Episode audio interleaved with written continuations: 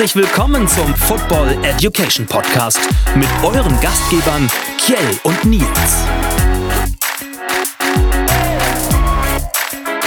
Herzlich willkommen, meine liebe Freundinnen und Freunde des gepflegten Eis. Guten Tag, guten Abend, gute Nacht, wo auch immer ihr uns gerade hört, heißen wir euch herzlich willkommen zur neuesten Folge des Football Education Podcast. Mit mir, Kiel, und an meiner Seite mein kongenialer Partner, Nils. Hallo Nils. Sehr konge kongenial, danke für das Kompliment.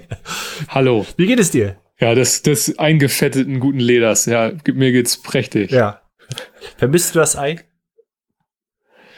Ja, ist schon zu lange her zu werfen. Ich war auch gestern eigentlich, ich hatte gehofft, dass selbst mit irgendwie ein paar Leuten Ja. zumindest vielleicht ein Werfen und Fangen stattfindet, weil ich einfach mal Lust hatte, wieder meine Arme zu bewegen. Man, man, Aber gut, ist, gerät schnell in den unser Zug. Team ist halt, unser Team ist halt äh, wette, nicht wetterresistent. nee, man, man spricht da schnell Nein, weiß ich nicht. vom, vom Schönwetter-Footballer. Als Norddeutscher vielleicht fehl am Platz, aber gut. Im Moment ist da ein bisschen, Wir müssen halt durch durch die Durststrecke. genau. Zum Glück gibt's, zum Glück gibt's das hier. Genau. Da können wir uns genug austoben. Und äh, unser Titel ist heute Das Streben nach Perfektion. Was ver verbirgt sich unter diesem Titel? Das Streben nach Perfektion hört sich natürlich erstmal total idealistisch an. Aber Ja. es geht um Schiedsrichter. Wir haben es ja letzte Woche schon angekündigt. Und die Schiedsrichter haben halt dieses Ziel natürlich, das Spiel möglichst perfekt zu leiten, ohne Fehler, für beide Teams die Entscheidung 100% zu treffen. Ja. Das ist natürlich erstmal ein einfaches Ziel und das Spiel ist schnell und es ist gar nicht so leicht. Und äh, deshalb wollten wir, wir haben es letzte Woche angekündigt, mal schauen, ähm, was eigentlich die Schiedsrichter machen. Wo ist das hergekommen? Ähm, welche Aufgaben haben sie auf dem Feld? Und vielleicht auch so ein bisschen mit dem vielleicht Hinweis, das, was man ja aus der Perspektive aus dem Fernsehen sieht, dann zu erkennen, so vielleicht, wo ist was passiert. Das ist ja Mhm. auch manchmal ein Hinweis. Man sieht das, man, wenn man, glaube ich, Stück für Stück guckt und dabei ist, dann erkennt man schon relativ schnell, was das vielleicht sein kann, was da gepfiffen wurde. Genau. Da hangeln wir uns heute durch. Und bevor wir aber so tief in die Materie einsteigen, wie hast du das äh, Wochenende wahrgenommen? NFL, sechste Woche, liegt hinter uns. Viele Overtime-Spiele, ich glaube vier insgesamt, mit den, Ja, Monday jede? Woche fast im Ja. Moment. also ist, Ja. ist, ist die Dichte größer als gedacht? Die, die Liga-Dichte? Scheint auf jeden Fall so, als wenn sich das, das gerade so das Potenzial halt so ein bisschen angleicht. Ja. Vielleicht hast du ja jetzt ja auch dieses so, ja, Teams haben einfach aufgerüstet und das ist jetzt so eine Übergangsphase. Ja. Ähm, vielleicht werden dann wieder irgendwann welche so in der Versenkung verschwinden und einige hochkommen, aber ähm, das ist schon ganz, ganz spannend, die Leute, äh, die Mannschaften da so auf Augenhöhe zu sehen. Also es ist ja auch für den Zuschauer fantastisch. Frag mich dann immer als defensiv angehauchter Fan auch, was ist da los, Leute? Mhm, mhm. Aber ich meine, der Zuschauer, wenn du so denkst, so Cowboys Patriots, was man vielleicht nicht unbedingt als Spitzenspiel äh, gesehen hätte, wurde halt Ja. dann zu einem richtigen Topspiel. Ja. Ähm, wohingegen so ein Spiel wie Ravens gegen die Chargers halt irgendwie total nach hinten losgegangen ist. Gut, das mag jetzt mal ein Aussetzer gewesen sein. Aber auch, auch selbst Bills gegen Titans, das äh, Monday Night Game hätte ich jetzt Ja. nicht so, nicht so erwartet und Mhm. zeigt ja dann auch der ganzen Liga, dass da immer wieder auch Siege und Niederlagen möglich sind. Ja, das zeigt auch, dass du, okay, die Teams, die du jetzt genannt hast, sind, ist auch keine Laufkundschaft, aber selbst die Mannschaften, die vielleicht, wie die Jets und die Texans und die Jaguars auch, die musst du trotzdem erstmal schlagen. Du musst dich da gut genug drauf vorbereiten und dir keinen Lapsus erlauben, weil ansonsten verlierst du auch dieses Spiel. Und äh, das, Ja, die vermeintlich frühen Spiele waren ja schon ähm, sehr, sehr eindeutig. Also Ja. jetzt mal abgesehen davon, das London-Spiel, das war ja schon auf Augenhöhe und hat auch Spaß gemacht. Ja. Und dann waren eigentlich eher so diese Abendspiele fast alle ziemlich deutlich. Ja. Erst dann nachher diese, ja, glaube drei, drei Overtime-Spiele, das war natürlich, sind zwar welche in der Nacht gewesen, das war ganz gut. Das interessiert einen dann ja nicht unbedingt immer. Bisschen Schlaf muss man ja auch haben. ja, ja, ja. Ja, äh, super spannend. Also Ja, ich, verspricht, äh, verspricht auch jetzt für die, für die kommende Woche, auch wenn es ja gleich sechs Mannschaften Ja. gibt, die jetzt nicht teilnehmen können. Ja. Ist schon auch heavy. Ja. Ähm, sind ja auch wieder ja, ein paar interessante Duelle dabei. Definitiv. Und ich hoffe, dass die Saison bis zum Ende so spannend bleibt und dass das alles so schön dicht beieinander, dass auch der letzte Spieltag entscheidet, ob die eine Mannschaft oder die andere Mannschaft in die Playoffs kommt. Gerade mit dem Playoff-Platz, den wir mehr haben, ähm, könnte es noch eine ganz Mhm. interessante Nummer werden. Ähm, bevor wir den sechsten Spieltag abschließen, sei gesagt, dein Tippspiel, hast du einen Überblick, wie viel du richtig hast von fünf? Ich glaube, ich weiß, dass ich eins falsch hatte. Ja. Das, das Chargers-Spiel auf jeden Fall. Ja, ganz, ganz knapp, ja. Ja, ganz knapp. Äh, sonst hätte ich wahrscheinlich auf drei getippt. Ich weiß aber nicht genau. Nee, tatsächlich hast du vier richtig. Die Chiefs hast du richtig, die Packers hast du richtig, die Steelers hast du richtig und die Vikings hast du richtig. Chapeau. Na, jawohl. So, die. Vikings in Overtime, ja. Genau. Und dadurch hast du aufgeschlossen, jetzt steht es 7 zu 7 im direkten Vergleich zu uns. Also. also, ähm, es dürfte auch da eine spannende Saison werden. Gut. Ähm, sechster Spieltag ist abgeschlossen. Wir werden uns heute auch gar nicht mehr groß mit den News aufhalten, weil unsere Folge doch relativ voll ist. Und wollen gleich mal gucken, was die eine Rubrik so hergibt. Was ist eigentlich? Genau, die darf natürlich nicht fehlen in unserer, in unserem Podcast. Was ist eigentlich? Und dieses Mal haben wir uns passend zu den Schiris typische Strafen rausgesucht, die man immer wieder sieht. Wir versuchen die äh, akustisch ein bisschen nachzuempfinden, was auch die Zeichen dafür sind, äh, weil das ja nicht gerade Ja, ist nicht einfach so ist, leicht. genau. Aber wir versuchen, wir haben jetzt drei typische Strafen rausgesucht. Ähm, magst du, magst Können die am Anschluss mal die Zeichen ja äh, eigentlich mal auf unseren sozialen Kanälen einfach mal hoch, perfekt hochladen und dann ja. kann man mal sehen, so wie sehen die eigentlich aus. Genau, also, perfekt. Was sind das? Ja, dann könnt ihr euch das nochmal angucken. Das erste, perfekt dazu. das genau. erste Bild, was wir dann hochladen werden, ist das Holding. Was beinhaltet Ich würde das fast auch Holding? behaupten wollen, wie du sagst, eines der gängigsten Strafen, die Ja. im Football passieren. Ja.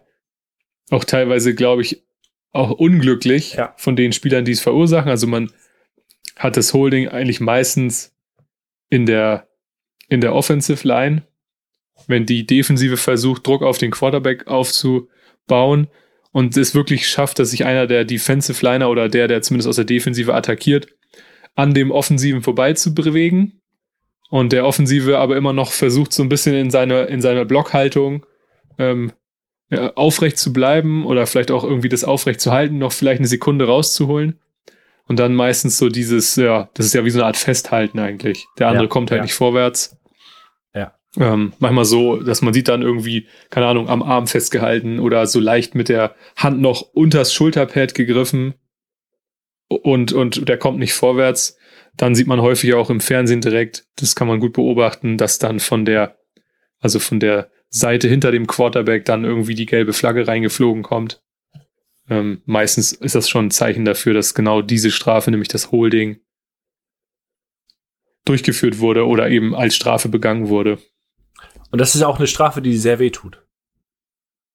Ja, in der Tat, ja, weil das sind immer gleich 10 Yards Strafe, Ja, Wiederholung, Wiederholung des Versuchs. ja.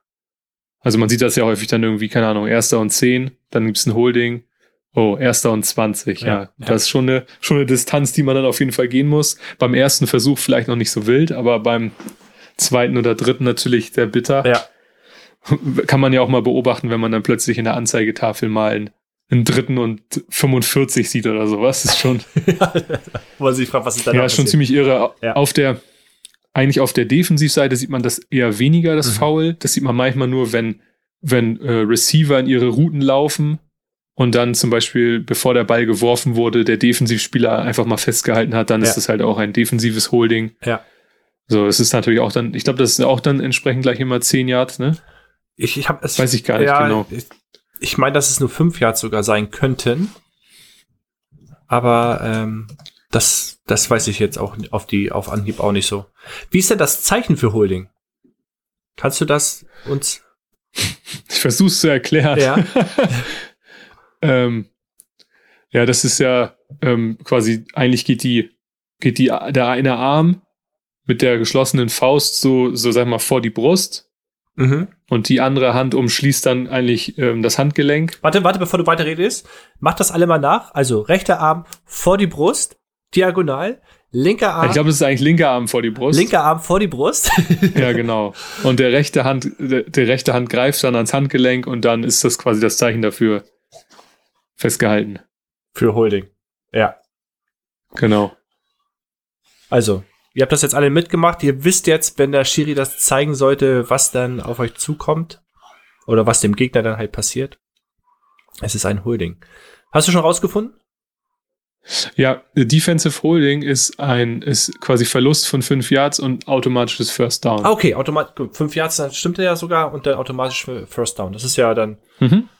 Strafe genug auch tatsächlich. Ja.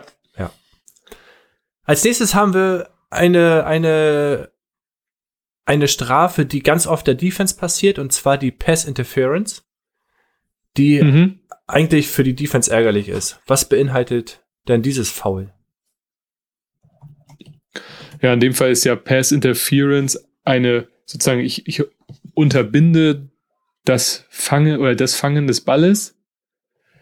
Meistens, wenn dann zwei im Duell sind, Ball kommt tief oder irgendwo hin und dann ähm, wird irgendwie in die Arme gegriffen, irgendwie umgeschubst, was auch immer. Das ist dann halt eine Pass Interference. Das Foul ist insofern halt ziemlich beschissen und ziemlich blöd, weil die Strafe erfolgt halt immer genau da, wo, wo das stattgefunden hat. Das heißt, wenn der Ball wirklich mal 40, 50, 60 Yards übers Feld wandert Ja. und dann das Foul da hinten passiert, hat das hat die Mannschaft dementsprechend halt schon sofort die Distanz übers Feld überbrückt. Und ja, ist natürlich echt, echt mies. Und gerade halt häufig, weil weil es ja auch für den Verteidiger super schwer ist, wenn es dann in die totale Geschwindigkeit geht, er vielleicht gar nicht zum Ball guckt Ja. und dann irgendwo hingrapscht. So, das passiert einfach, ne? Ja. Und ähm, findest, findest du die Regel gut? Also im College ist es ja so, dass du automatisch 15 Yards bekommst. Nur 15 Yards und kein Spot-Foul. Ähm, welche welche äh, Hm. Regel würdest du da eher präferieren? Das ist, finde ich, eine sehr spannende Frage, denn ja, es ist natürlich dann wahrscheinlich, man könnte jetzt von Situation zu Situation das abhängig machen, kommt der, kommt der Spieler halt wirklich sehr weit mit der hohen Wahrscheinlichkeit, dass er ihn gefangen hätte und du so die Möglichkeit hast, vielleicht schon in die Nähe der Endzone zu kommen oder vielleicht sogar in die Endzone, ähm, willst du, willst du ja genau das auch haben und dann ist die Strafe auch gerecht. Mhm. Ähm, Ist das, ist das über, ist das über 10 Yards als Beispiel, ist natürlich so eine 15 Yards Strafe halt viel, viel besser. Ja, ja. Aber ich glaube, so wie sie ist, finde ich sie eigentlich ganz positiv. Aber die wird auch dementsprechend doch auch bewertet, oder? Es ist doch so, dass eine Pass-Interference nur geworfen wird, wenn der, der, der, der Receiver auch die Chance hat, den Ball zu catchen. Wenn er überworfen wird komplett. Mhm, und- ja, genau. Wenn der überworfen wird und so, dann kann, kann es ja trotzdem sein, dass die Flagge vielleicht fliegt, Mhm. Aber dass dann halt die Schiris sich beraten und sagen zum Beispiel, nee, ist, kein, ist keine Strafe gewesen, weil der Ball war gar nicht fangbar. Genau. Also wenn er dir über sich zwei Meter über dich rüber segelt, so dann kannst du nicht sehen. Genau. Was du natürlich ab und zu auch mal siehst, ist dann wieder das Umgekehrte. Es gibt natürlich auch eine Offensive Pass Interference. Als Beispiel, der Offensivspieler, der Receiver will den Ball fangen, stößt sich halt ab vom Verteidiger, um einfach vielleicht eine Separierung hinzubekommen und fängt dann den Ball. Das ist halt eigentlich, da finde ich das vielleicht wieder ein bisschen zu schwach, weil das sind halt nur 10 Yards Strafe. Ja. Ja. Also da, da, da ist dann halt entsprechend, egal wo das passiert, sind es halt nur 10 Yards zurück. Und bei Ja. dem anderen ist es halt, wäre mal, wäre mal interessant, wenn man sagt, hey, das Offensive Pass Interference ist nach 40 Yards von, zu der, von der Line of Scrimmage passiert, ihr müsst jetzt 40 Yards nach hinten. ja, wäre natürlich auch nicht mehr realistisch, Nein, war nein. nicht spielbar so, aber ja. Aber es wird auf jeden Fall äh, dafür sorgen, dass manche ein bisschen vorsichtiger sind wahrscheinlich. ja, richtig. Aber genau. Ja, um hier nochmal dann auf das, vielleicht auf das Zeichen einzugehen, ist eigentlich relativ simpel, dass so beide Arme, kann man sagen, 90 Grad angewinkelt werden. Ja, wieder mitmachen bitte. Die, Hand, die Handflächen zeigen äh, nach vorne und dann wird so eine Art Schiebebewegung nach vorne gemacht. So. Ja. Das heißt dann sozusagen wie, als wenn jemand wirklich mit den beiden Handflächen geschubst oder gestoßen hat. Ja, genau. Also das beinhaltet einfach, beide haben ja das Recht, äh, den Ball zu fangen und wenn einer offensichtlich daran gehindert wird, den Ball fangen zu dürfen, spricht man von dieser Strafe und bekommt für die Offense einen Spot-Foul, beziehungsweise 10 Yard Strafe. Ja, genau, so nennt man das ja, genau. Da sagt Genau. der Schiedsrichter meistens, äh, genau, Stra die Strafe ist am Spot-Foul, nämlich da, wo das passiert ist. Genau. Sieht man im Fernsehen dann ja vermeintlich manchmal, manchmal nicht, weil die Kamera nicht dort ist. Ja. Aber manchmal sieht man das dann auch, wenn der Ball in die Richtung geflogen ist und da sind halt irgendwie zwei zugange gewesen, dann sieht man halt da die Flagge irgendwie fliegen. Genau. Dann kann man schon davon ausgehen, dass das auch das Foul war. Genau. Und Spot-Foul ist es natürlich nicht nur, sondern auch Neues First Down. First Down. genau. Kommen wir zur, zur letzten Strafe in unserer Rubrik. Und zwar äh, eine Strafe, die extrem, können wir das kleinlich nennen, diese Saison ausgelegt wird. Also den Sinn Mhm. hinter dieser Strafe macht Sinn, um den Quarterback zu schützen, aber die wird im Moment sehr, sehr sch schwer ausgelegt, wie ich finde. Und zwar sprechen wir vom Roughing the Passer. Ähm, Mhm. was steckt dahinter? Das bedeutet, dass irgendjemand äh, den gegnerischen Quarterback eigentlich äh, zu hart irgendwie umgehauen hat oder unglücklich umgehauen hat. Äh, meistens ja versucht ja der Defensivspieler dann noch irgendwie den Quarterback zu erwischen. Und meistens hast du es ja dann genau in dem Moment, wenn, sag mal, selbst wenn er den Ball noch hat und du gehst ihm zum Beispiel richtig in die Knie, dann pfeifen sie das. Oder der Ball ist gerade weg und du schmeißt dich halt mit dem vollen Körpergewicht auf ihn oben rauf. Nicht so halb daneben, sondern wirklich oben rauf. Und das sind da, oder so leicht, im Moment werden jetzt teilweise sogar so leichte Schubser gepfiffen. Der Ball ist schon weg Ja. und der macht einfach nur noch mal so, ey, ich bin da, du, du merkst mich. Ja. Und dann äh, werf, werden auch schon die Flaggen ge äh, geworfen für Roughing the Passer. Ja, 15 Yard Strafe. Ist natürlich auch schon eine ordentliche Menge. Ja.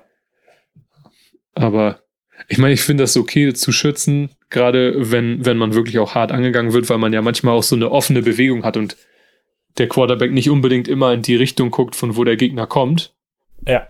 Ähm, das ist dann auch gut, den so zu schützen. Man hat eine offene Stellung, aber wenn, also ja, manchmal, wenn jemand so leicht angegangen wird und dann trotzdem noch, finde ich das auch ein bisschen doll. Ja, was, also es ist ja, die wissen das ja, die Defense weiß, äh, wie wichtig Roughing the Passer ist, das zu umgehen. Und du merkst auch an den Tackles, dass sie nicht vorhaben, in der Regel komplett durchzuziehen. Und manchmal ist die Bewegung so flüssig beim Quarterback und so marginal in, im Aufprall, also zwischen Wurf und, und ich, ich tackle ihn, ist es manchmal echt ein Wimperschlag, sodass der Defense-Spieler gar nicht drauf reagieren kann. Und trotzdem äh, wird ganz oft die gelbe äh, Flagge geschmissen und äh, zu hart, zu hart bewertet, wie ich finde. Und äh, Mhm. Ja, das ist ein bisschen schade dieses Jahr. Die wollen mehr, wollen immer mehr darauf achten, dass die Quarterbacks geschützt werden. Okay, bin ich bei denen, aber es ist immer noch ein Vollkontaktsport und man sollte die Waage halten zwischen absichtliches äh, äh, Tackeln nach der Wurfbewegung und ich tackle dich, dich, weil ich direkt in dem Augenblick da war, aber ich tackle dich natürlich so, dass nichts passiert, weil ich weiß, dass das äh, äh, Nuancen sind, gerade die entscheidend sind. Und, und clevere Quarterbacks wie ein Brady und ein Rogers wissen natürlich auch, die Situation auszunutzen. Und manchmal merkst du richtig, dass sie den Wurf, den Kontakt suchen und den Ball noch rechtzeitig loswerden und genau das passiert wird, äh, das dann passiert. Kann sein, dass das ein cleverer Quarterback tatsächlich macht, ja. Ja. Und wie viel Strafe gibt es? Hattest du schon 15 Yards? Gibt es auch automatisch Ja, das 15 Down? Yards. Mhm. Ähm, ich glaube nicht, bin mir nicht sicher. Ja. 15 Yards reicht meist, meist auch schon für, für, für neues First Down in der Regel. Ja, das ist, äh, das ist ja dann, also es wird ja automatisch ein First Down eigentlich. Ja. In dem Moment, weil, ja, es sei denn, du bist halt weiter zurück, ne? Ja. Genau. Aber das war, du suchst es, glaube ich, gerade raus, aber wir können ja schon mal weitermachen. Gibt gleich. es ja, gibt ein, gibt ein automatisches erstes Ja. Also das tut natürlich neues First ne? Down. Ja, 15 Yards, erstes äh, First Down. Ist natürlich schmerzhaft, gerade wenn es unglückliche, eine unglückliche Entscheidung ist und äh, bisschen überbewertet wurde. Das ist natürlich doppelt schmerzhaft. Gut. Sei es drum. Was ist eigentlich jetzt damit abgeschlossen? News haben wir diesmal Trades laufen, fliegen über den Tisch, Ertz wechselt, das haben wir alles schon besprochen. Die Trade Deadline Ja. kommt immer dichter. Verletzungen kommen, kommen und gehen, äh, da brauchen wir jetzt auch nicht äh, näher drauf eingehen. Ja. Äh, Hamstring äh, sei gegrüßt. Wollen wir uns doch lieber Ja, jetzt, der Hemi, der grüßt immer wieder. ja, warum auch immer. Also das, da würde ich gerne mal einen Arzt mit eigentlich konsultieren und in die, äh, in die, in den Podcast mal mit reinholen und fragen, was da eigentlich los ist. Äh, warum so oft Hamstring passieren und muskuläre Verletzungen. Ähm, das ist schon auffällig für einen Spitzensportler. Verstehe ich das nicht so ganz, aber gut. Sei es drum. Wir gucken mal, was wir so rausgesucht haben in dieser Rubrik. Out of the Box. Genau. Out of the Box Referees, eine eigene Parallelwelt in der NFL. Habe ich hier als Überschrift geschrieben. Und ähm, die Geschichte fängt schon in den 30er Jahren an. Deswegen müssen wir, haben wir das alles ein bisschen kürzer gehalten, auch damit wir genug Zeit haben, uns die Geschichte der Schiris und sowas anzugucken. Weil die doch, doch ganz schön spannend ist, wie ich finde, beim Raussuchen. Ich habe hab nicht damit gerechnet, äh, dass wir so viel Inhalt zusammenkriegen. Äh, nicht, dass ich das äh, äh, Thema nicht spannend finde, aber mir war nicht bewusst, wie groß die Geschichte ist dahinter tatsächlich. Und bevor wer wir aber, findet. Wer sucht, der findet. Und wer mehr sucht, findet mehr. Ähm, bevor wir in die Anfänge gehen, 2021, in der Saison, wie viele Referees haben wir? Was schätzt du? Okay, du hast, siehst es gerade, also schätzen brauchst du nicht. Aber gehen wir mal davon aus, ich hätte es nicht gesehen. Ja. Hätte ich die, hätte ich eigentlich wahrscheinlich gesagt, naja, du hast immer ungefähr 16 Spiele. Ja.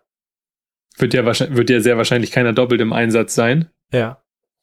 Ne? Also äh, würdest du das halt mit, ich weiß ja, dass sieben, sieben da sind. Das heißt, das ist ja schon mal die Mindestanzahl, die du brauchst. Ja. Ja. So, sind, ein, sind, sind eigentlich 112. Ja.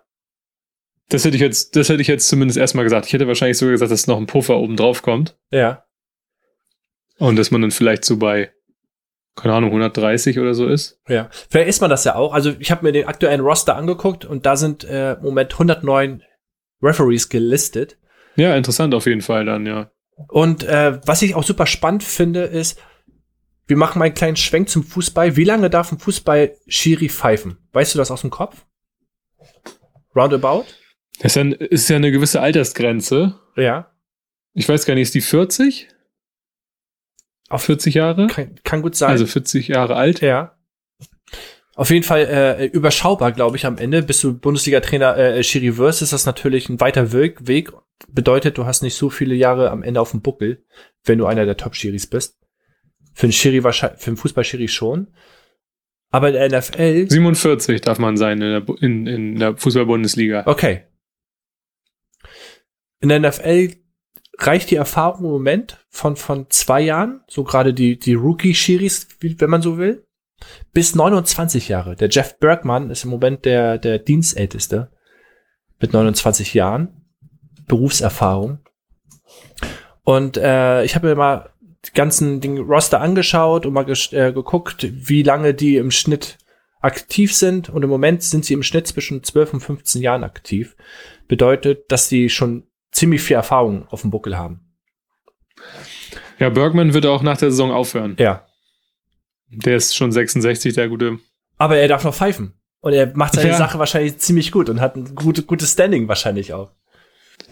Und ähm, das finde ich schon beachtlich. So mit 66 noch die, die Erfahrung, also mehr Erfahrung kannst du ja gar nicht mitbringen, als wenn du so lange gepfiffen hast. So, da, da, da kannst du ja quasi im Schlaf schon. Aber der wird, der wird seinen Job bestimmt ziemlich gut machen. Ich glaube auch.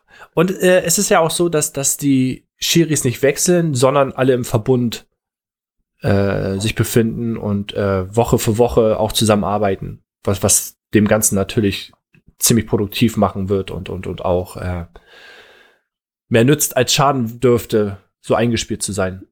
Mhm. Und gerade wenn du überlegst, dass, dass du viele Jahre auf dem Buckel hast und die Rookies dann rankommen, ist natürlich äh, äh, fabelhaft für die, ne? dass sie da die Erfahrung mitnehmen und gleich gleich an den richtigen Leuten wachsen können und und was ich was ich total spannend fand ist oder fand ist, dass du ich habe mir den Roster das Roster angeguckt und äh, selbst da bei den Schiris sind die Colleges aufgeführt, auf welchem College sie waren. Also auch da ist es wichtig, wo sie zur Schule gegangen sind, was ich schon recht witzig fand. Aber 2021 ist natürlich ziemlich weit fortgeschritten. Wir wollen mal angucken, wie, wie, wie die Geschichte so losging. Und in den Anfängen des Sports sah das noch ganz anders aus. Und zwar die Offiziellen sahen nicht so aus wie heute, sondern waren eigentlich komplett weiß gekleidet mit einer weißen Mütze und hatten eine schwarze Fliege. Also Dresscode war, ähm, war wichtig. Nicht wie bei Footlocker. Nicht so wie bei Footlocker, sondern schon eher wie bei, bei Cricket, glaube ich, oder? Und wie heißt der Sport? Wo sie alle Adrett, nee, Crockett, oder keine Ahnung, ist auch egal. Ähm, nichtsdestotrotz waren sie natürlich nicht, nicht professionalisiert. Sie waren eher unprofessionell, waren untrainiert, waren nicht gut ausgebildet. Also selbst die Regelkunde saß nicht so 100 Prozent. Und von der Ausstattung wollen wir gar nicht sprechen. Die hatten teilweise nicht mal richtige, richtige Beanbags oder keine Ahnung was, um wirklich das Spiel so leiten zu können, ähm, wie es, wie es angebracht wäre. Aber es passte damals tatsächlich perfekt in das Bild, denn auch der Sport an sich war eher träge. Na, er war, es kam nicht so wirklich viel rum. Es war nur ein Laufspiel gefühlt und, und, und es war schon eher ruppig und man merkte, dass, dass das nicht nur das Spiel, sondern auch das Schiri-Sein eher in den äh, Kinderschuhen steckten und ziemlich wichtig war, äh, sich weiterzuentwickeln. Und äh, damit das natürlich passiert, musste es natürlich professioneller werden und es musste auch äh, die Qualität der Offiziellen ähm, dramatisch verbessert werden. Denn was bringt einen die besten Regeln und äh, äh das fairste Spiel und das, äh, das ganze Pro Provavo und Attraktivität, wenn die Offiziellen nicht in der Lage sind, dieses auch zu leiten und, und ähm, dementsprechend mit Leben zu, zu äh, bestücken. Mhm. Gab's, gab's damals auch schon sieben? Nein. Oder wie viele Schiris gab es Nee, damals? Damals gab es vier und äh, nicht nur diese vier, es gab nicht nur vier Schiris, sondern es wurde auch Woche für Woche gewechselt. Das heißt, du warst nicht nur äh, einmal der Hauptref, sondern im nächsten Spiel warst du vielleicht der äh, äh, Side Judge und im anderen Spiel warst du der der, der Down Judge. Also da hat, auch da konntest du dich nicht wirklich nicht wirklich äh, festigen und dein dein deine na sag mal deine Qualitäten so, so stärken, dass du ein, ein, ein, Spezialist auf deiner Position, Mhm. Position wurdest.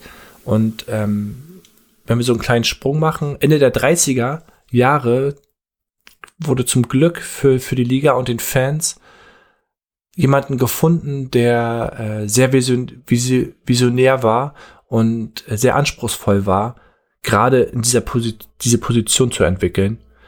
Und ähm, Ende der 30er Jahre, also 1938, wurde auch dieser Prozess tatsächlich in Gang gesetzt. Und der erste Schritt oder ein wichtiger Schritt zur Professionalisierung der, dieser Position oder dieser offiziellen äh, in die Wege geleitet. Mhm. Ähm, einer dieser wichtigen Schritte war, wie du gerade schon nachfragtest, die offiziellen bestimmten Positionen äh, zuzuweisen. Das heißt, dass, dass diese, dass, dass man das, was wichtig ist, sich auf eine Position zu spezialisieren, gegeben wurde und äh, auch in den Teams. Man hatte vierer Teams gehabt, die Woche für Woche gepfiffen haben zusammen und jeder hat auf seiner angestammten Position sich weiterentwickeln können und spezifisch äh, sich darauf vorbereiten können. Was dem Spiel natürlich äh, schon alleine deshalb viel, viel geholfen hat.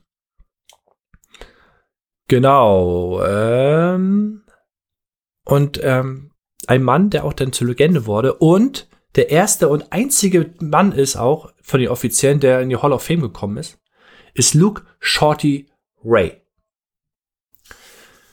Kennst du Luke Shorty Ray? Nein. Möchtest du was über Luke Shorty Ray erfahren?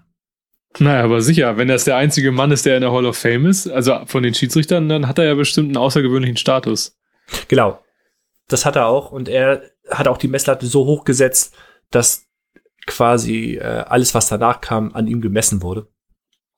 Und er war vor, vor seinem äh, Engagement in der NFL schon in der Highschool, im Highschool-Football-Verband tätig und hat da schon ein Regelwerk für den Highschool-Football entwickelt.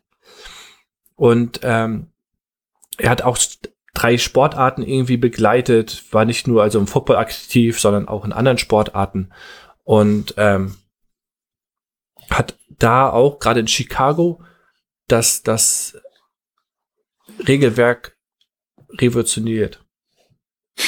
Ja, okay, so, ja, ich habe nichts zu tun in meiner Freizeit. Ich, ich setze einfach mal ein paar Highschool-Regeln auf. Okay. Genau. Und äh, das wurde dann halt, äh, da wurde man hellhörig in der NFL natürlich und sagte sich, okay, so ein brauchen wir. Und denn natürlich wird dieser äh, nicht einfach nur eingestellt, sondern er muss sich natürlich auch vorstellen und hat ein Spielsituationsbuch vorgestellt, was noch heute äh, Verwendung findet, ähm, um den offiziellen mögliche Szenarien bei, äh, nahezubringen und damit sie sich da auf dieses Spiel auch besser vorbereiten können. Und äh, es wurde natürlich immer weiterentwickelt, dieses Spielbuch. Das ist nicht mehr das, das, das, die Rohfassung, sondern, na, wir wissen ja alle, es entwickelt sich immer weiter und dementsprechend ähm, habe ich den Faden verloren. Was? Das kann doch gar nicht sein. Niemals. Genau, dementsprechend findet es aber heute noch äh, äh, Verwendung. Und äh, äh, der Ray überlegte, wie das Spiel reagiert, geleitet und gespielt wurde. Und George. Und wer Hallis, kommt mal wieder ins Spiel in der ganzen Geschichte? Die Chicago Bears. Natürlich wieder dabei. Wurde darauf auf Nicht umsonst halt. Die beste Franchise. So. Der wurde nämlich damals auf ihn aufmerksam und hat ihn äh, für die Liga empfohlen. Und äh, die Liga hat ihn dann als technischen Berater auch eingestellt. Ja, George Halis als Gründer der Bears, der war ja total besessen von Football und ja. ist natürlich super, dass er das einfach mitbekommen hat und das für das Spiel genutzt hat. Ich meine, wenn Leute halt Lust haben, das Spiel voranzubringen und irgendwo finden sich halt so eine Köpfe, die Bock auf das haben, dann ja, das, das Spannende ist ja dabei, dass, dass es manchmal einzelne Köpfe braucht, um ein Produkt weiterzutreiben und, und visionär äh, weiterzutreiben und auf die nächste Stufe zu bringen. Denn das Spiel und das Amt des Offiziellen würde nie mehr dasselbe sein. Der äh, Shorty Ray diente wenn man so möchte, von 38 bis 52 als technischer Berater in der NFL und äh, die in der Zeit auch an Pop Popularität in die Höhen schoss. Dementsprechend wichtig war es auch, diese Position natürlich ähm, weiter nach vorne zu bringen. Äh, er traf sich, also so wie man es eigentlich heute kennt, regelmäßig mit den Offiziellen, um die Technik zu verbessern und verlangte auch, dass die Experten werden für, für das Regelwerk und äh, sich dementsprechend auch damit auseinandersetzen. Und er besuchte auch die Trainingslager der Mannschaften und der Trainer und der Spieler und äh, optimierte so nach und nach immer mehr das Regelwerk und setzte auch Schwerpunkte im Unterrichten, um alle die Ziele, die äh, den Football schneller und besser zu machen, zu erreichen. Das ähm, war schon, ich finde, für diese Zeit schon sehr, sehr fortgeschritten. Oder sehr, sehr, sehr visionär, wenn man so möchte. Ähm, das kannte man ja vorher gar nicht. Mhm. Und heutzutage sieht das eigentlich, wenn man so möchte, ähnlich aus. 66, 10 Jahre, sagte ich schon, 66 äh, wurde er, ist er gestorben und ist bis dato der einzige Spieler, der die Hall of Fame, oder der einzige Offizielle, der die Hall of Fame aufgenommen hat. Ja, das ist schon cool. Aber sieht man ja auch mal, was der da für einen Fußabdruck hinterlassen hat. Also. Ja. Wenn du dann halt das schaffst mit so einer, ja, im Prinzip Leidenschaft, Hingabe. Ja. Ne, dass du das, dass du immer weiter versuchst, halt auch diesen, in Anführungszeichen, wichtigen Randbereich, der das Spiel einfach mitleitet, ja. so, so voranzubringen und die Leute unterstützen dich und helfen dabei und das, das größer zu machen und das Produkt zu verbessern. Ja. So, aber klar, ist natürlich ein, ist natürlich nur ein erster Schritt gewesen, der wahrscheinlich sehr lange gedauert hat, ja. bis er überhaupt dahin gekommen ist, wo er heute ist. Ja. Aber dass es nicht das Ende der Fahnenstange sein konnte, das sehen wir ja heute, wenn wir gucken, wo heute die Technik ist oder wie heute der, der offizielle interpretiert wird. Ist das ein wichtiger Schritt gewesen, aber nicht die, nicht das Ende der Fahnenstange. Denn was passierte 1968? Ja, da ist ein Herr namens McNally. Ja. Äh, zum NFL Supervisor der Officials ernannt worden. Auch ein geiler, geiler ja. Titel. Ja, das hört sich schon richtig wichtig an. Ja, und da kann man ja auch wieder sehen, dass die dann über, über mehrere Jahre, also hier 23 Jahre bis 91 hatte er die inne. Und ähm, ja, hat quasi auch dann eine Schlüsselposition eingenommen, um dieses, um dieses Amt des Schied Ach, das Amt hört sich auch geil an, aber ja, das Amt ja. des Schiedsrichters halt zu wandeln, ne? Ja. Und ähm, er hat das auch nochmal weiter geprägt. Also vorher war das halt so diese, diese eigentlich Einführung, überhaupt erstmal Implementierung. Das ist halt ähm, auf Shorty Ray zurückzuführen und dann McNally hat sich halt den Namen dann da gemacht, dass er halt so wie es da war, halt einfach noch weitergebracht hat ähm, und auf das Level gehoben hat, dass man für die, für die Offiziellen einfach braucht. Ja. Und er, führ, er führte ja sogar äh, die Idee ein, einer wöchentlichen Leistungsüberprüfung, damit die, äh, der Maßstab immer hoch bleibt und analysiert wird, äh, wie zufrieden sind wir alle mit der Leistung, wie zufrieden seid ihr mit der Leistung, wo müssen wir ransetzen, wo liegen die gravierenden Fehler in dem Spiel, wo können wir das abstellen. Was aber nicht die einzige Leistungsprüfung war, die er äh, äh, implementierte, sondern es gab auch äh, ein Notensystem. Der Schiedsrichter, äh, NFL-Beobachter, der von der Pressetribüne äh, aus das ganze Geschehen beobachtete. Die Trainer haben Noten äh, vergeben. Und aus allen Noten. Auch ziemlich krass. Ja. Ja. Ist die Frage, ist die Frage ob die Trainer subjektive, äh, objektive Noten geben können, aber okay. Ja. Vielleicht, hatten, vielleicht hatten die da nicht so viel Gewicht, aber weiß ich nicht. Ja, ich glaube. Ja, ziemlich, ziemlich viel Aufwand, um eigentlich überhaupt erstmal so eine Messlatte irgendwo zu legen, ja. ne? um zu erkennen. Und was für ein Aufwand auch wahrscheinlich in den Jahren damals. Hat ja keiner gesagt, hier, guck mal in dein E-Mail-Postfach. Ja. Da habe ich dir was zusammengeschickt. Ja. Sondern tatsächlich ja dann auch wirklich handschriftliche Berichte sicherlich. Ja. Die aber dazu, Schon nicht schlecht. Die dazu führten aber, dass der Standard so hoch ist, wie er heute ist. Und wir reden hier von den Jahren, von, von, einem, von einem Jahreszyklus äh, von 68 bis 91. Das heißt noch für heute sehr frühen Sta Stadium der, des professionellen Chiri-Seins. Mhm.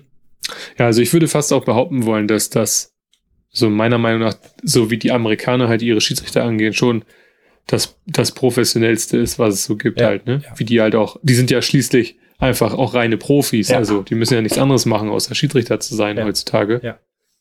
Siehst ja, ich meine, gut, ich weiß nicht, wahrscheinlich ist es mittlerweile so, dass Bundesliga-Schiedsrichter auch nichts mehr anderes machen. Eigentlich. Aber ich glaube, am Ende trotzdem nicht so gut bezahlt werden wie die Offiziellen in Amerika. Da hast du ja nicht nur, nicht nur American Football, da hast du ja auch die NBA, da hast du NHL, da hast du die MLB, Ja, klar. wo, wo es genauso vonstatten geht mittlerweile. So, das sind, also, die sind ja alle so professionalisiert, auch die Schiris, dass die davon, glaube ich, auch gut leben können. Sonst könntest du das, glaube ich, auch nicht so lange machen. 1975 gab es äh, den nächsten Wendepunkt, den, den nächsten, das, den nächsten Step auf der äh, Professionalität, der, der, der Nahbarkeit, auch der offiziellen. Was wurde da eingeführt? Ja, es gab zum ersten Mal eine drahtlose Mikrofonkommunikation zwischen den Schiedsrichtern. Ja. Was? Das ist natürlich auch schon ziemlich cool. Ja. Also, dass, dass, dass man dann halt auch mal äh, Entscheidungen, ja, wir haben, wir haben das jetzt eingangs gehört, der Ball bewegt sich mal über 40 bis 60 Yards. Ja, und dann muss nicht erst, erst jemand wieder zurücklaufen, um irgendwelche Dinge anzusagen, sondern du kannst einfach sagen, ja, ich habe hier Folgendes gesehen. Äh, das kannst du so ansagen Ja. und dann ist gut. Und das, Geht das natürlich auch viel schneller für das Spiel und, ähm, und für die Fans. Einfach wahrscheinlich auch ganz bessere Entscheidungen treffen, schnellere Entscheidungen treffen und nachvollziehbar. und das auch. Spiel kann schneller weitergehen. Ja, ja. Und es ist nachvollziehbar für den, für den Fan, für, für alle, die vom Fernseh sitzen, warum das gepfiffen wurde und äh, was jetzt genau passiert ist. Und äh, bunte Schiedsrichter, wie es hier so schön steht, wie Mason Red Kaysen und Jerry Markbright, haben dadurch, durch diese Mikrofone, beispielslosen, äh, ein beispielslosen Maß an Ruhm und Anerkennung errungen. Eigentlich ist es ja so, umso unauffälliger der Schiri ist, umso besser leitet er das Spiel und umso mehr Glaubwürdigkeit äh, präsentiert er quasi auch. Aber gerade durch, durch diese Mikrofone haben, haben die Offiziellen natürlich plötzlich eine neue Aufmerksamkeit genossen. Und gerade Cations, spreche ich das richtig aus? Oder wie würdest du das aussprechen, den Namen? Mason Cashen, ja. Cashen, wurde berühmt für folgende Ausdrücke. First down! First down! First down! Für seine First Down Rufe und in ganz Amerika wurde das natürlich lauthals jedes Woche für Woche First Down in die Wohnung gestrellert. Das war natürlich. Ja, feine Sache, sowas. Ja. Ist doch cool, wenn die auch ein bisschen Ruhm bekommen. Ja, oder? Finde ich auch. Und das ist ja heutzutage ja immer mehr. Also, auch wenn man sich mit den Schiris nicht so auseinandersetzt, erkennt man an, anhand der Stimmen schon, äh, wer da gerade der Offizielle ist. Und ähm, ich finde, ich finde, so wichtig, die Position ist ja super wichtig. Und ich finde, das haben sie auch verdient, dementsprechend Aufmerksamkeit zu genießen.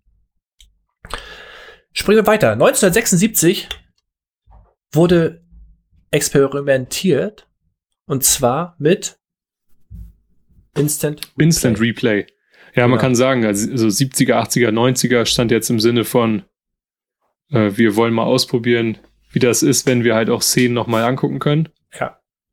So, und dann war das halt so in den Anfangszügen, dass man sich überlegt hat, okay, wie wäre das eigentlich, wenn man jetzt mal äh, sich ein, eine Wiederholung anguckt, wie lange würde das Spiel verzögern, dann hat man so ein bisschen ausprobiert, einfach mal irgendwie ein Spiel geguckt, bisschen nebenbei hergestoppt und äh, mal geguckt, ob das wirklich okay wäre und dann hat die Liga das, ähm, haben die das quasi sozusagen zwei Jahre später mal getestet. Genau, in den Preseason-Spielen.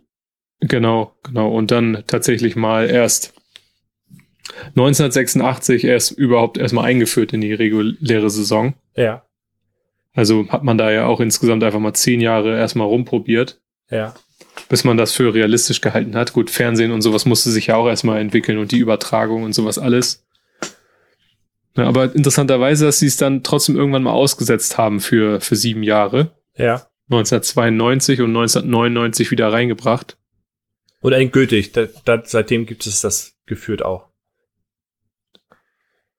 Ja, und das ist schon natürlich irgendwie eine, eine coole Sache, das so voranzubringen, ne? Mhm. Definitiv. Und die haben ja dann irgendwann auch ähm, mal gesagt, dann halt nach dem Motto, äh, die Leute müssen verstehen, was der Zweck quasi der Wiederholung ist. Nämlich, dass es halt ein Werkzeug ist, um halt den Schiedsrichtern in Einzelfällen zu helfen. Ja. So, und das war halt 99 und deswegen haben sie halt für sich diesen Maßstab gesetzt, dass sie halt jeden, jeden Call eigentlich richtig machen wollen. Und das schaffen die aber nicht immer unbedingt, deswegen ist eine Wiederholung schon nicht schlecht. Ja, und, und was ich so toll finde, ist, dass sie dieses Werkzeug genutzt haben und ein, äh, der 91 hat der Veteran Jerry Seaman das Amt übernommen. Und er sagte damals, 93, äh, Computer machen es möglich, aber Menschen machen es möglich. Und das trifft es ja eigentlich. Ne? Du hast diese Hilfe, aber der Mensch entscheidet es immer noch am Ende, äh, was er daraus macht und wie, wie die mhm. Bewertung aussieht. Richtig. Und also man sagt auch so, dass es ein Hilf, ein Hilfinstrument, mehr aber auch nicht. Ein Hilfsinstrument. Und so muss es ja auch sein. Ja, ist perfekt, auf jeden Fall. Ja, und dann hat, wir haben ja auch dann über ähm, Art McNally gesprochen, also der das weiter revolutioniert hat und auch quasi die ersten Schritte in dieser Videoüberwachung oder in diesem Instant Replay Bereich gemacht hat und so haben die dann 2014 halt unter seinem Namen ein sogenanntes Game Day Central eröffnet. Ja. Und was dann immer noch sozusagen die Kommandozentrale in New York ist. Ja, von wo aus dann auch immer noch die, ja, die Schiedsrichter äh, überprüfen können und sich einschalten können. Genau, und äh, die Inschrift steht immer noch vor dem Zentrum und hol dich diesen Mann. Cool. Finde ich auch. Also ein, ein Revolutionär, wenn man so will. Aber wenn man, wenn man so will, alle, die seit, seit, seit 38 das Sagen haben in dieser off, off, official, in der offiziellen äh, ähm, Seite, sind alles Visionäre gewesen und alles wirklich Leute, die die Ahnung hatten davon und äh, das System wirklich weitergebracht haben auch und das so professionalisiert haben, die einen großes, großen Teil dazu beigetragen haben einfach und, und weg von, von irgendwelche Persönlichkeiten, sondern wirklich den Sport vorantreiben wollten. Und ähm, genau, ich sagte schon gerade, dass Veteran Jerry Seaman, der 16 Jahre gepfiffen hatte und äh, sehr ehrenvoller äh, Schiri war, der sehr viel Anerkennung genoss. Der hat zwei Super Bowls geleitet, wurde dann äh, für, für diese Position befördert und hat dann ein Kommando eine Kommandozentrale verwirklicht, der in den frühen 90er Jahren mit der modernsten Technologie im Wert von knapp 500.000 US-Dollar eine optimierte Videoüberprüfung möglich machte. Und ähm, das natürlich dafür sorgte, dass das Bewertungssystem oder der Bewertungsprozess in der Arbeit als, als offizieller verbessert werden konnte. Ja, ist nicht schlecht. Passt, glaube ich, so ein bisschen zu der Geschichte. Ja. Weiß man jetzt mal, wo man das herkommt und das jetzt ja. halt, so wie beim Fußball im Prinzip auch ja zentral von irgendwo halt Entscheidungen auch mitgetroffen werden mit Input des Schiedsrichters. Ja. So, das ist ja, soll ja immer noch so sein, ne, dass, dass dann in kritischen Situationen halt irgendwo so eine zentrale Entscheidungsfindung ja. gebracht wird. Die können sich das in Ruhe angucken, haben alle Hilfsmittel zur Verfügung und man muss, man muss sozusagen den, Hauptschiedsrichter mit der ganzen Atmosphäre, in die er umgeben ist, halt nicht belasten. Ja, das Spannende ist da, die hatten jetzt die Technik, aber er hat darauf plädiert und darauf gepocht, dass die Schiris trotzdem immer fitter werden. Und es gab sogar ein Konditionsprogramm, die sie abhalten mussten. Sie mussten äh, körperlichen körperliche Untersuchungen und Belastungstests sich äh, unterziehen und äh, die wurden regelmäßig regelmäßig gewogen auch, damit sie ihre ihre Form halten und ähm, es wurden Ziele für, für Gewicht, also Gewichtsziele, wenn du so willst, äh, festgelegt. Mhm. Sprints mussten sie abhalten. Also das war schon so, dass das, das offiziell nicht nur offizielle war, sondern auch ein Stück weit äh, ein Semi-Leistungssportler sein musste, um, um gerade der Geschwindigkeit, die immer mehr Einheit gebot, äh, auch standhalten zu können. Weil wenn man die Receiver manchmal über den Platz rennen sieht, da musst du erstmal hinterherkommen und das ist auch tatsächlich alles noch äh, richtig zu bewerten. Ja. Genau, er aktualisierte nicht nur den Fitnesszustand der, der, der, der Offiziellen, was, was wichtig ist für ihn, sondern er hat auch das, das Spielbuch, äh, das, das Regelbuch revolutioniert nochmal, was vor 60 Jahren mittlerweile eingeführt wurde. Und das, du kannst es sehen, wie viele Seiten hat es?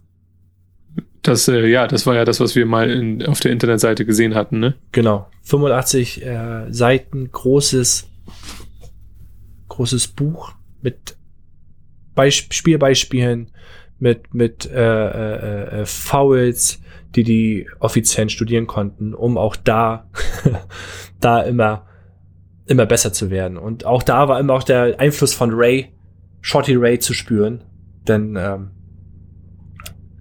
der hat das alles auf, in, in die Wege gebracht. 2013 bis 2017 war dann Dean Bladino Leiter und der hat auch so ein bisschen, bisschen noch was äh, in die Wege geleitet und hat das nochmal professionalisiert. Das gerade das, das äh, Replay, die Replay-Geschichte. Was ist da passiert? Also er selber hatte ja lange Zeit als, als so eingearbeitet. Er war einer der Top Replay Manager der NFL und wurde dann 2013 befördert. Er hat einfach das, das in diesem Zentrum einfach mit einer kleinen quasi Software umgeändert. Mhm. Die haben halt ordentlich, ordentlich Monitore installiert, installiert äh, Replay-Station.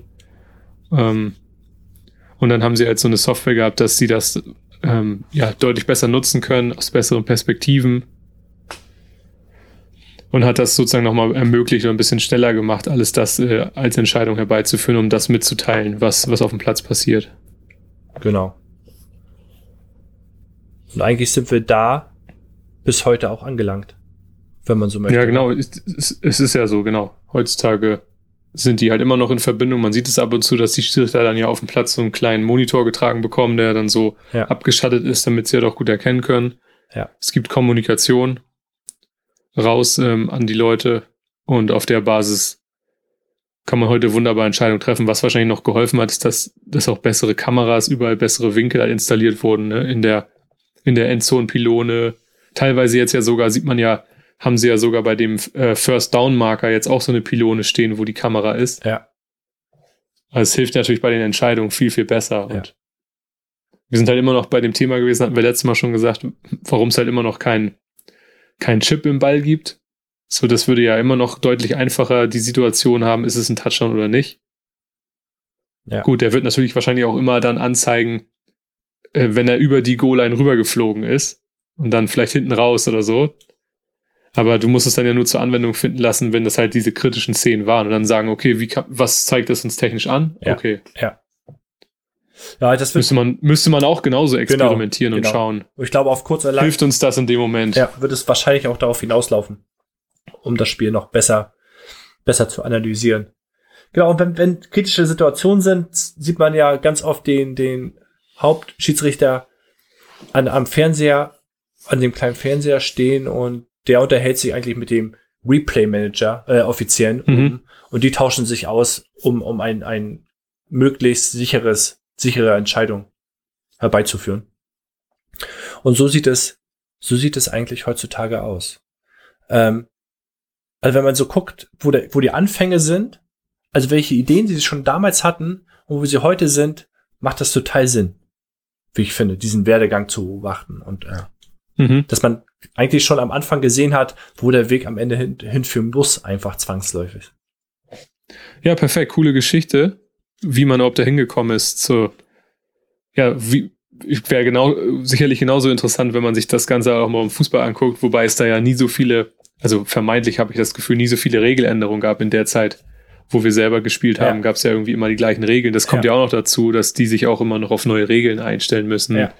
Ne, wir hatten das, wie war das noch eine Zeit lang? Du durftest dann ja sogar auch irgendwie eine Pass Interference äh, nochmal wieder angucken. Das gibt's ja jetzt ja schon wieder nicht, das haben wir ja schon wieder rausgenommen. Wäre eigentlich, finde ich, immer noch eine positive Sache, weil man da einfach nochmal einfach reinschauen kann und sich überzeugen kann. Ja. Ähm, insofern ja, haben die halt auch bei diesem schnellen Spiel halt eine total wichtige Aufgabe. Mhm. Ähm, und da sind wir wieder beim Thema. Ich verstehe es bis heute nicht, warum es halt beim Fußball nicht auch mehr Schiedsrichter gibt. Also das Spiel ist halt auch so schnell, der Ball ist viel unterwegs, ähm, dass man dann zumindest vielleicht zwei pro Hälfte hat oder so, Wie beim Handball eigentlich. die sich einfach viel, ja. viel mehr auf ihre Aufgabe konzentrieren können. Ja. Und letztendlich das, was man damals schon mal eingeführt hatte mit diesen Schiedsrichtern, die am Tor standen, das war ja auch gar nicht so dumm, Mhm. nur die hätten halt auch eine Entscheidungsgewalt bekommen müssen. Mhm. Ne? Die haben vielleicht noch einen besseren Blick. Ist, ist es ein Elfmeter oder ist es nicht? Ja. Die sind ja dann. Es ist, macht ja einen Unterschied, ob du vielleicht zwei, drei Meter nur entfernt stehst von so einer Situation oder halt wie ein Linienrichter manchmal vielleicht 15 oder 30 Meter. Ja. So, das passiert ja hier in der NFL so gut wie gar nicht, weil die laufen ja auch an allen wichtigen Punkten auf dem Platz und neben dem Platz und haben halt ihre, ihre konkrete Aufgabe halt für gewisse Dinge. Ja. Das stimmt. Sollte man sich vielleicht auch nochmal überlegen. Ja. Und dann, ja, der Videobeweis sieht man ja auch, hilft beim Fußball ja auch nicht immer. nee, nee, manchmal fragt man sich auch, wie sie da entscheiden gerade, wenn es so offensichtlich, so offensichtlich ist. Das, das Genau. Spannende, bevor wir jetzt die Folge abschließen, ist, dass, dass, dass äh, die NFL natürlich sieht, dass das Spiel trotzdem immer schneller wird und sie sind gerade wirklich am überlegen, ob sie noch einen achten Offiziellen mit auf den Platz holen. Was, Oh, wow. Wie dessen Aufgabe aussieht, weiß ich nicht, aber es ist auf jeden Fall, steht im Raum, dass vielleicht noch einer, noch einer Teil des Teams wird. Ja, das, was dann die einzelnen Positionen mit sich bringen, das beleuchten wir dann ja im, das im zweiten Teil. Genau. Können wir auch mal gucken. Dann können wir auch mal schauen, was vielleicht diese, was diese achte Position halt mit sich bringen soll. Welche Aufgabe. Genau. Ist ja ganz interessant. Ja, finde ich auch. Ja, und dann wollen wir bei Art McNally bleiben, als einer, der das geprägt hat. Der nämlich gesagt hat, eines hat sich nicht geändert, der Druck. Er wird immer da sein.